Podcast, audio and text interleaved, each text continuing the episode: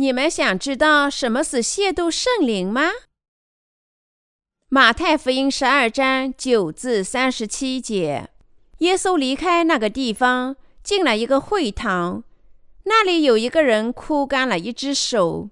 有人问耶稣说：“安息日治病可以不可以？”意思是要控告他。耶稣说：“你们中间谁有一只羊，安息日掉在坑里，不把它抓住拉上来呢？人比羊何等贵重呢？”所以在安息日做善事是可以的。于是对那人说：“伸出手来。”他把手一伸，手就复了原，和那只手一样。法利赛人出去商议怎样可以除灭耶稣。耶稣知道了，就离开那里。有许多人跟着他，他把其中有病的人都治好了，又嘱咐他们不要给他全名。这是要应验先知以赛亚的话，说：“看哪，我的仆人，我所拣选、所亲爱的，心里所喜悦的，我要将我的灵赐给他，他必将公理传给外邦。他不争竞，不伤嚷，街上也没有人听见他的声音。压山的芦苇，他不折断；江残的灯火，他不吹灭。”等他施行公理，叫公理得胜，外邦人都要仰望他的名。当下有人将一个被鬼附着、又瞎又哑的人带到耶稣那里，耶稣就医治他，甚至那哑巴又能说话，又能看见。众人都惊奇，说：“这不是大卫的子孙吗？”但法利赛人听见，就说：“这个人赶鬼。”无非是靠着鬼王别西伯啊！耶稣知道他们的意念，就对他们说：“凡一国自相争纷，就成为荒场；一城一家自相纷争，必站立不住。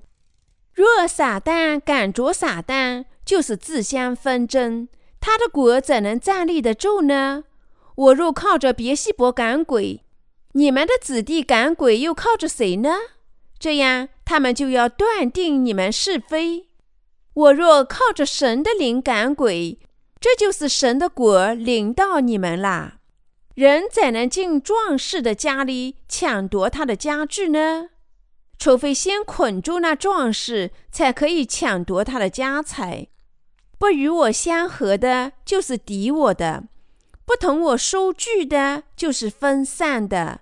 所以我告诉你们。人一切的罪和亵渎的话都可以赦免，唯独亵渎圣灵总是不得赦免。今世来世总不得赦免。你们或以为树好果子也好，树坏果子也坏，因为看果子就可以知树。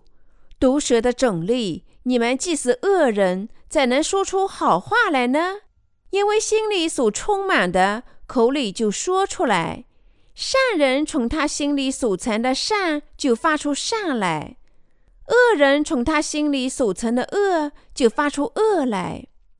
我又告诉你们，凡人所说的闲话，当审判的日子必要句句供出来，因为要凭你的话定你为义，也要凭你的话定你有罪。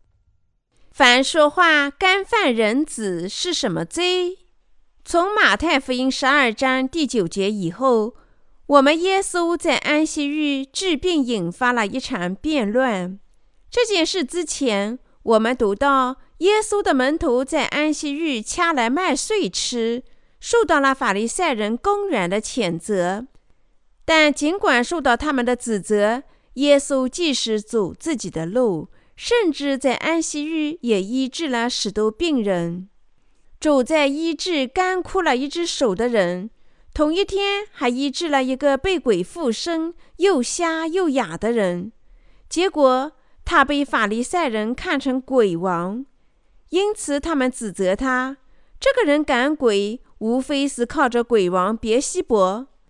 法利赛人的确愚蠢。他们没有认识到耶稣的传教，因为他们没有认识到人子作为一个人来到世上，医治人们身体和灵魂上的疾病，所以法利赛人指责耶稣着魔。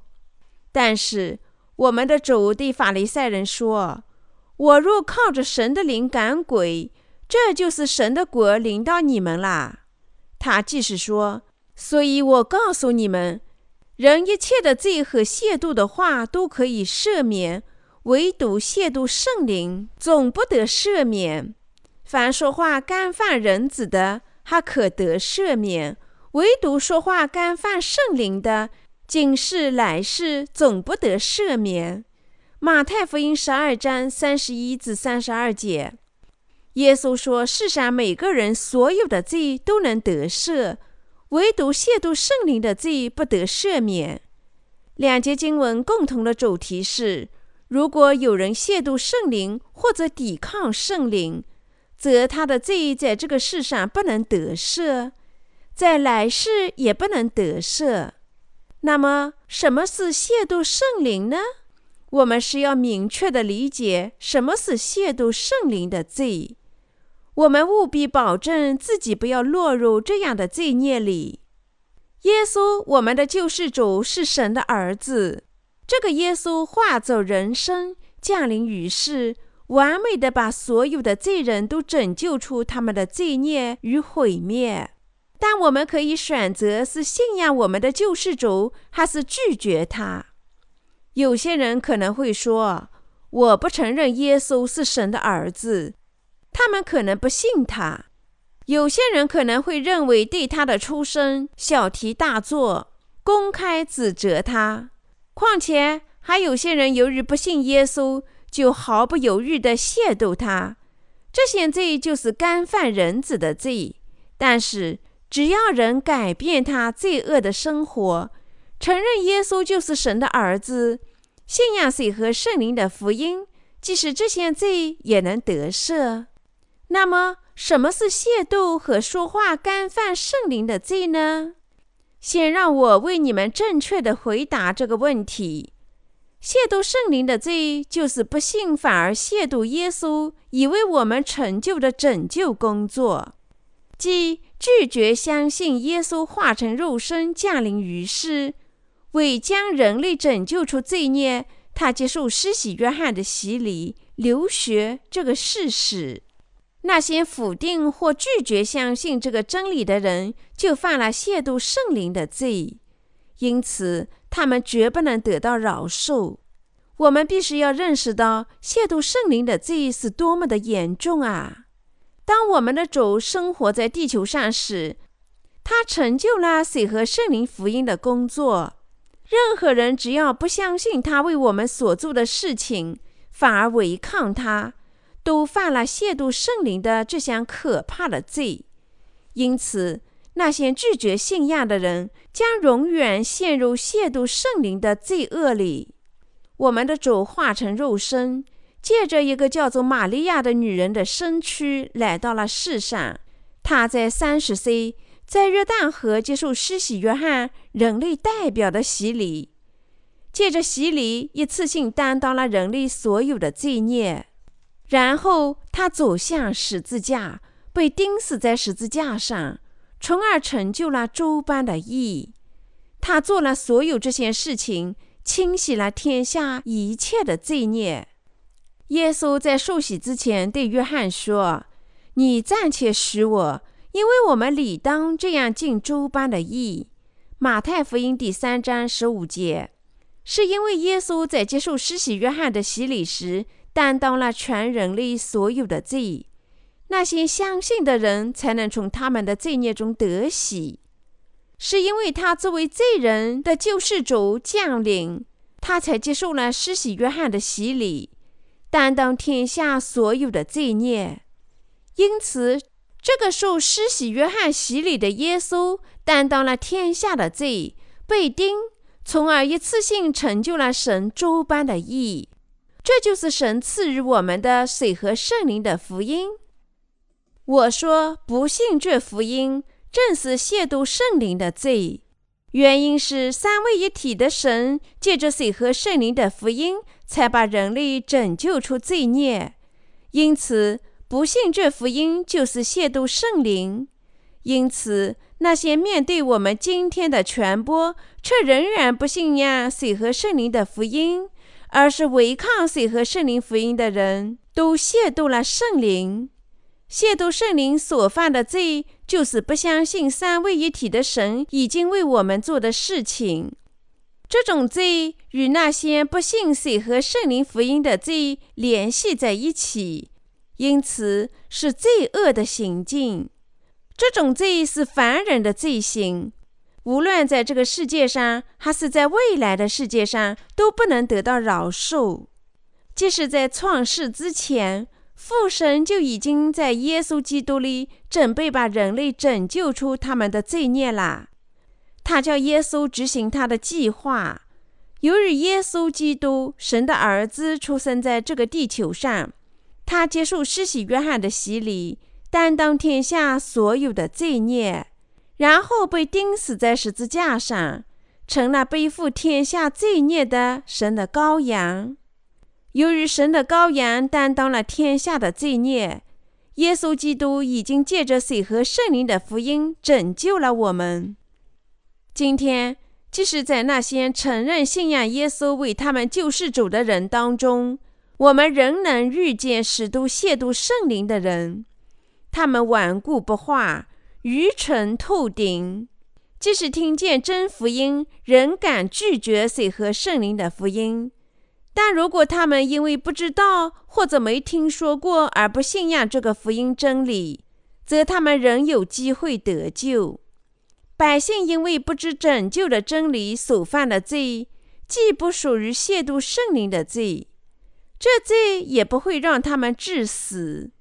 约翰一书第五章十六节，信仰这水和圣灵的福音。天下所有的罪人都能因信领受他们所有罪孽的赦免，但是那些即使知道却仍然不信水和圣灵福音的人，不能从他们一切的罪孽中得赦，因为他们已经犯了亵渎圣灵的罪。这是因为只有水和圣灵的福音才有能力清洗他们一切的罪孽。如果一个人不相信，却拒绝耶稣基督，神的儿子降临于世为我们做的事情，即他接受约翰的洗礼，在十字架上流血。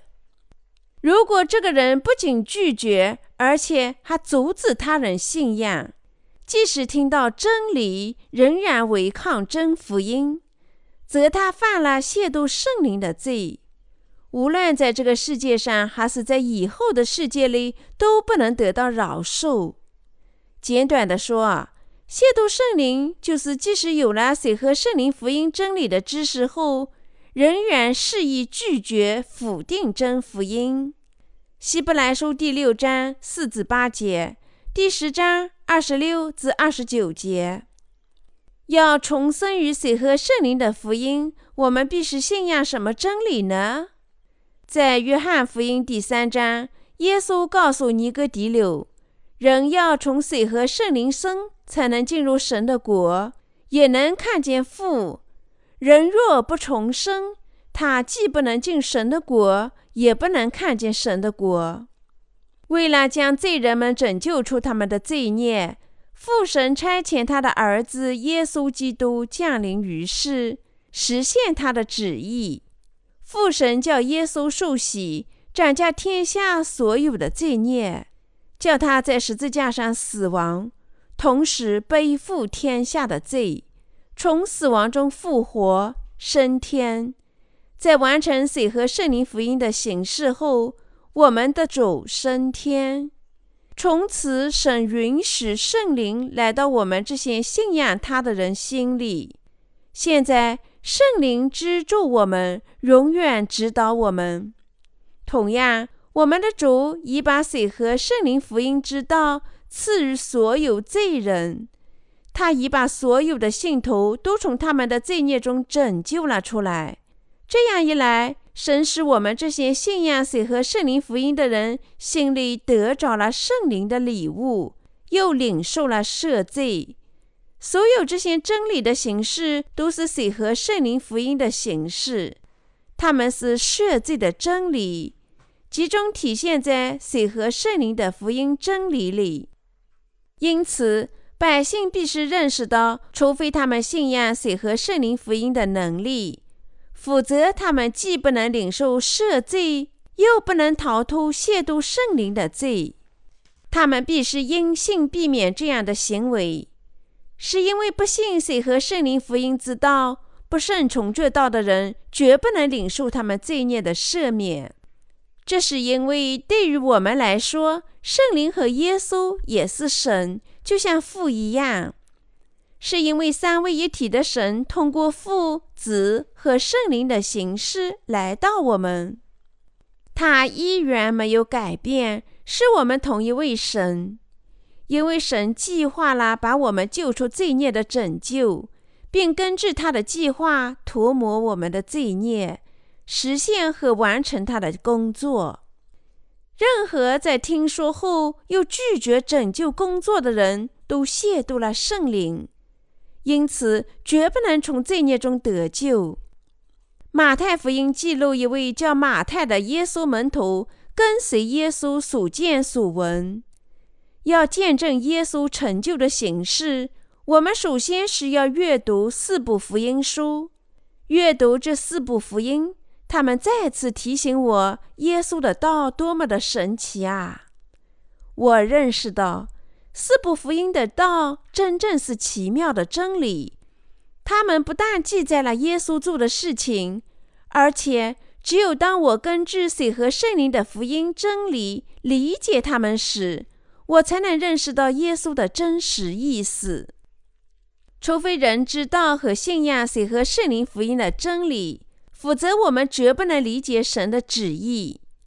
耶稣对尼哥底柳说：“只有重生者能进入和看见神的国。”他的意思是说，除非人靠着信仰水和圣灵的福音真理重生，否则不能进入神的国。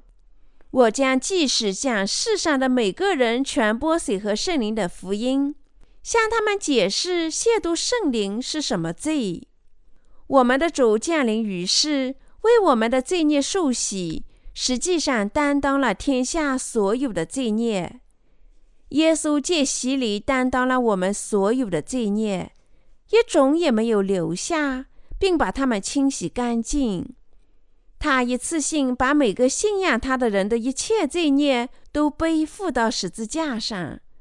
甚至最小的罪也没有留下，然后他被钉在十字架上，替我们受神，从死亡中复活，从而一次性成了我们永远的救世主。但是那些听说却不信仰水和圣灵福音真理的人，最终将永远陷入亵渎圣灵的罪恶里。治愈肉体的疾病不是神的根本目的。让我们听听主在马太福音第七章是怎么向谎言家宣布的。那日，许多人对他说：“主啊，主啊，我们不是奉你的名传道，奉你的名赶鬼，奉你的名行使都异能吗？”他说：“他会向他们宣布，我从来不认识你们，你们这些作恶的人，离开我去吧。”主降临我们人类时做的最伟大的工作是什么呢？他工作最伟大的目的是什么呢？他借水和圣灵的福音之道涂抹了我们一切的罪孽，使我们洁白如雪，使我们成为神自己的子女。这是他的义举，这是神的旨意。相信这一点的人能遵照神的旨意。神的旨意是清洗人类的罪孽。用水和圣灵的福音涂抹他们，而不仅仅只是医治肉体上的疾病。毕竟，医治身体上的疾病是什么了不起的大事呢？不久前，国外有人来到韩国，他们想见证那些自称能以耶稣的名驱鬼和创造奇事神迹的人，看看这些人的信仰是否真实。此人以百万美元做奖金。承诺把钱奖励给能真正证明自己有超能力的人。他在电视节目上公开许诺，他还在美国和英国做过同样的事情。现在他来到韩国做这样的事情。这位先生来到韩国，向那些自称有超能的人挑战，要他们证明自己。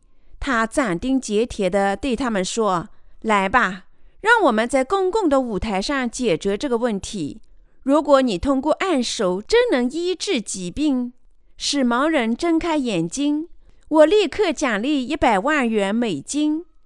但以前自称创造了许多奇迹的人，现在都沉默了。最后，没有一个人敢吃挑战。你们知道水和圣灵福音的能力吗？你们相信吗？我们主说。唯一的真福音是水和圣灵的福音，但是今天许多基督徒说，只要他们信仰耶稣是他们的救世主，他们就能上天，即使他们不知道水和圣灵的真福音。这种信仰是以人类的思想自我创造出来的福音。圣经讲述水和圣灵福音的能力，因此。如果有人说，即使自己不知道水和圣灵的福音，他也已经在心里领受了赦罪，那么他只是在神面前撒谎。事实是，他的罪在心里依然完整无缺。这些人无论怎么称能凭神的能力医治肉体上的疾病，全部都是假先知。当然，他们想怎么做就可以怎么做。百姓或许会认为他们的工作便是圣灵的工作，但是神自己从未认同他们的信仰，而称他们为伪善者，因为他们的罪仍在心里。他们做的事情不是圣灵的工作，而是撒旦的工作。依至今天的经文，什么是亵渎圣灵的罪？什么是违抗圣灵的罪呢？如果有人亵渎圣灵、违抗圣灵，则他绝不能得救。不能得救的罪如下：神，我们的主降临于世，在约旦河接受施洗约翰的洗礼，他担当了我们所有的罪，包括我们毕生犯下无穷无尽的罪，多如天上的繁星，广如清晨的雾水，厚如乌云。然后他被钉。流血，从死亡中复活，从而拯救了我们大家。不信这个真理的罪，正是亵渎圣灵。耶稣这般接受施洗约翰的洗礼，并因此斩下了天下所有的罪孽，被钉和流血牺牲，并从死亡中复活。耶稣保证我们因信能成为神自己的子民。神称那些信仰耶稣的洗礼、死亡及复活的人为他自己的孩子。神已经拯救所有信仰水和圣灵福音的人，作为证据，他赐给他们圣灵的礼物。但在赐予罪的赦免之前，我们的主绝不会把圣灵的礼物赐给每个人心中。耶稣基督，神的儿子降临于世。实现了水和圣灵福音的形式。如果我们不相信他已经为我们做的事情，反而不服从他、亵渎他的工作或者违抗他，那么我们将永远无法领受赦罪。所以，我们的主说：“我来到世上，赐予你们义的道路，你们为何不信呢？”当耶稣接受施洗约翰的洗礼时，他担当了天下所有的罪孽，他被钉和在十字架上流血，成就了诸般的义。马太福音第三章十五节说：“你暂且使我，因为我们理当这样尽诸般的义。”这里“因为”这个词，意思是就以这种方式最合适的，或者除此没有别的方式。诸般的义，意思是最佳的状态。完全没有缺点。这些话的意思是说，耶稣无法更改和最恰当的借着他接受施洗约翰的洗礼，把人类的罪孽都转嫁到他自己身上。耶稣通过他的洗礼赐予我们完美的义。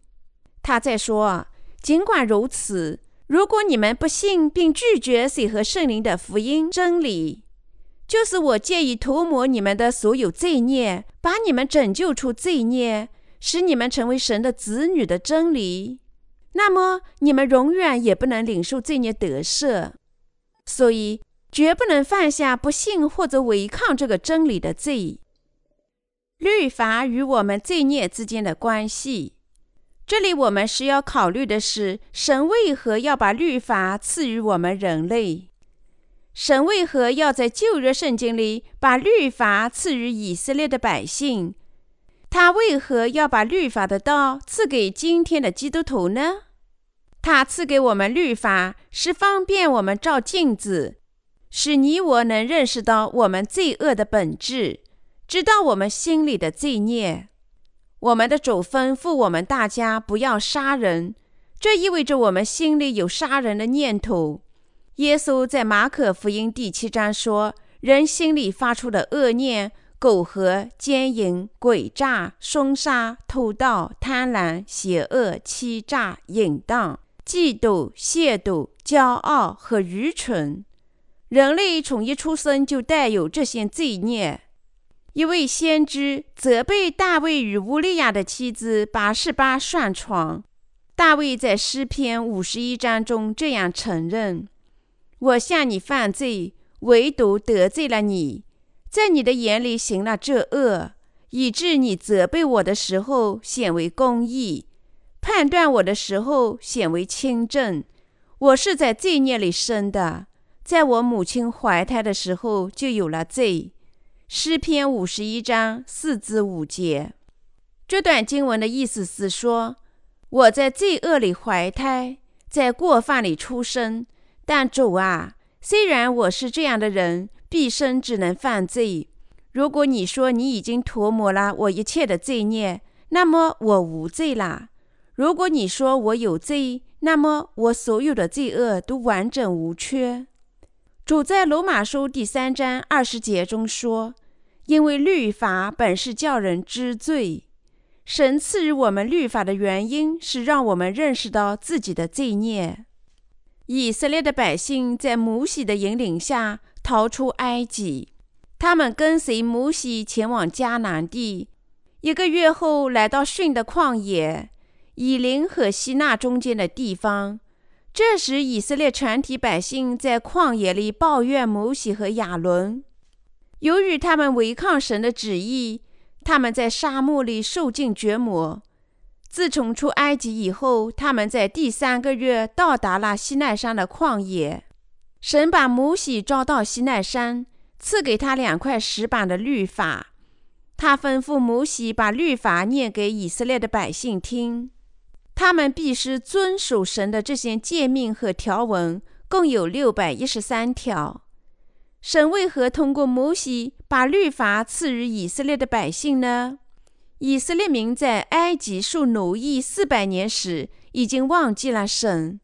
他们确实不知亚伯拉罕的神、以撒的神和雅各的神，所以神赐予律法的道，是为了使以色列的百姓能认识和了解他。换句话说，神赐予律法是为了使以色列的百姓认识他们的罪孽。神赐予律法之后，又给了别的什么呢？他给了会幕的献祭制度。如果罪人有了过犯，并在律法面前认识到自己的罪行，那么他得首先带上一头献祭动物，上会幕清洗每种罪孽。他在动物头上按手。把他的罪孽转嫁到献祭动物身上，割开喉咙，取出血，把血交给祭司，然后祭司把血弹在反祭坛的脚上，把肉切碎，并放在祭坛的铜网上献走反祭。神愉快地接受这献祭。圣经说，只有根据神赐予的献祭制度做奉献，神才会高兴地接受这样的献祭。为使他们成为自己的子民，神首先叫他们认识到自己的罪行。当他们认识到自己的罪行时，神便赐予他们献祭制度，叫他们清洗一切的罪孽，成为他的子民。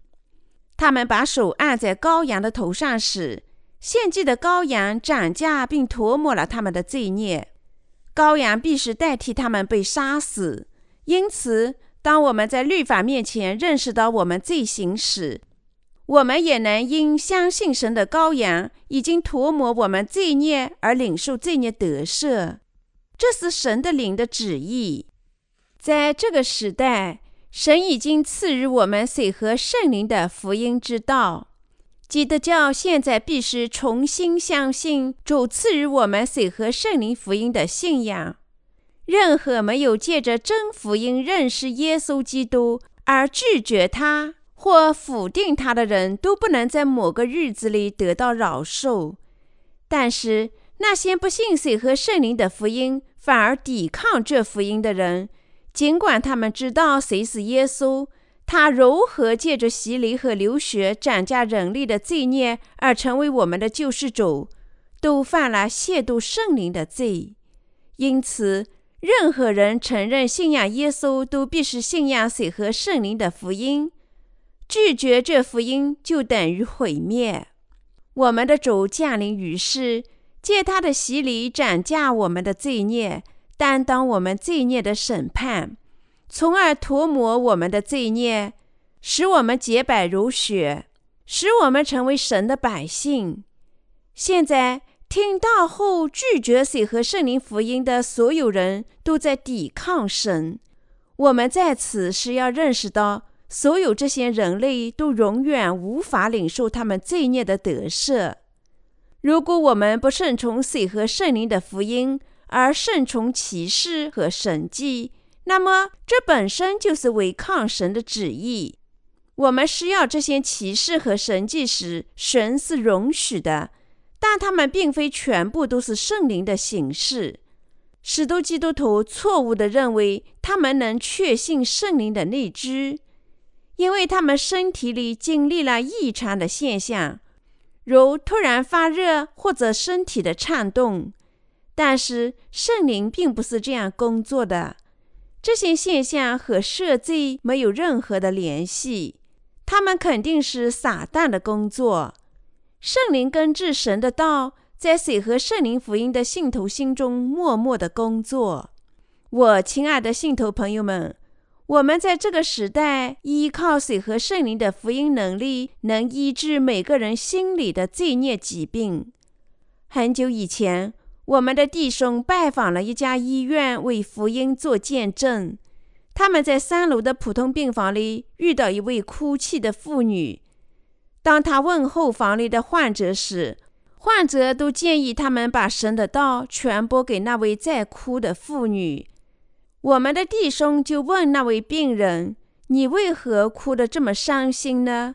你的心受到了伤害吗？”那位妇女仍旧哭个不停。所以，我们的弟兄认识到他有严重的精神病，即着魔。他们默默地为那位女病人祈祷：“亲爱的主啊，请感动这位姐妹的心，爱抚她，医治她，擦干她的眼泪，把和平降临到她心中。”她恢复平静后，弟兄们问他为何哭得如此伤心。于是他就告诉他们：“以前我在家里常哭泣，所以我入院治疗精神病。即使入院后，我仍旧哭了几天。这时，我的医生告诉我不要总是哭泣。我跟他说：如果你把我送到普通病房，不要把我安排在精神病房，我就停止不哭。我就来到了这里。我们的弟兄给他讲述了这。”我们生命的空虚，神仁慈的拯救，以及神赐予我们的永生，他们为他做了祈祷，又把一本包含了水和圣灵福音的传道书送给他，便离开了病房。第二天，其中的部分弟兄又来到了那家医院，他们见到了不可思议的现象。那女人告诉他们，尽管她不能完全理解书中的意思。但一旦他开始阅读，他的思想就明朗了。他说：“我读其他的书就头疼，但当我阅读这本书时，我感到了幸福。我的思想整天都很轻松。我们的弟兄再次向他解释水和圣灵的福音能力，他听信了水和圣灵的福音后，便开始领受一切罪孽的得救。通过所热的精神营养后，他见证自己出院后是多么的幸福。他的精神病如何被完全治愈？他是如何被医治了？曾经让他思想混乱、让他彻夜嚎啕大哭的疾病。我亲爱的信徒们，水和圣灵的福音有涂抹百姓罪孽的能力。每当情绪不安时，你们也应该尽量听一听传播水和圣灵福音的传教磁带，或者读一读包含这福音的书籍。你们的思想就会安静下来。当你们沉思主降临于世时，如何斩降我们罪孽，如何清洗这些罪孽时，你们的思想就能恢复宁静，和平就能回到你们心中。圣经说，圣灵作为礼物来到那些已经领受罪孽得赦者的心中。使徒行传第二章三十八节说：“你们个人要悔改，奉耶稣基督的名受洗，叫你们的罪得赦，就必领受所赐的圣灵。”所以，你们必须知道，圣灵是来到那些已经领受罪孽得赦的人心中的礼物。相比较，如果你们认为仅靠祈祷或者斋戒，圣灵就会降临你们，那么你们仅仅顺从了一种毫无用处的信仰。如果你们真正懂得水和圣灵的福音，并正确的信仰这福音，那么你们在相信的那一刻便开始了领受罪孽得赦。在这真理里，你们将得着新的信仰。经历心灵的展型，你们传播水和圣灵福音的行为也将沿着正确的方向。如果我们做善事，甚至不懂水和圣灵的福音之道，则我们更难实现这个目标。你们或许认为尽可能都上教会，都付十一岁，即使负债累累，也是有好处的。但这样做无论如何对你们的心灵没有任何的益处，因为这不是真正的信仰。不知谁和圣灵福音之道的人心里有罪，他们不知道如何解决罪的问题，于是他们在神面前哭，做忏悔的祈祷、斋戒、守罪或者做善事。有些骗人的牧师告诉他们，当为罪向神祈祷。坚持认为他们因盲目的信仰无条件的饶恕，但是坦白的说，所有这些事情都是为了弥补他们心中罪恶的感觉。但是不解释谁和圣灵的福音之道，谁能从他的罪孽中得救呢？真牧师始终传播谁和圣灵的福音，使他们的会众强烈的信仰这个福音真理。一旦众人开始信仰真福音，每个精神问题都能迎刃而解，信徒们便开始侍奉神，感谢神。我亲爱的基督徒们，你们知道假方言的内幕吗？实际上，假先知训练那些不会说方言的人，好像人在学习说别的语言似的。他们教导信徒如何转动舌头。坚持反复的练习，不断的说“哈利路亚”。一旦他们继续这么做，最终他们的舌头受束缚，便不能正确的发音。根据这些错误的发音，假先知称他们的舌头现在已经领受了说方言的礼物了。但这不过是一个谎言。模仿用方言做祈祷的人都深知这是一个谎言。不是圣灵的工作结果，他知道那只是自我欺骗的产物。事实上，只在假装说方言。那是圣灵的工作吗？按照定义，圣灵是圣洁的，他怎能到罪人的心中呢？我们的主降临于世，他受洗和流血，在涂抹我们一切罪孽时失败过吗？他的确涂抹了我们一切的罪孽。而许多的人，即使圣经的道就在他们眼前，却既不知也不信谁和圣灵福音的真理。这就是他们至今还迷失在罪孽里的原因。许多基督徒确实做了某些荒诞的事，自欺欺人。但你们必须明确地理解神的道，摆脱这些撒谎者，信仰谁和圣灵的福音。任何人在神面前都不能犯亵渎圣灵的罪。亵渎圣灵的罪，就是在听说后却仍然不信谁和圣灵福音的罪。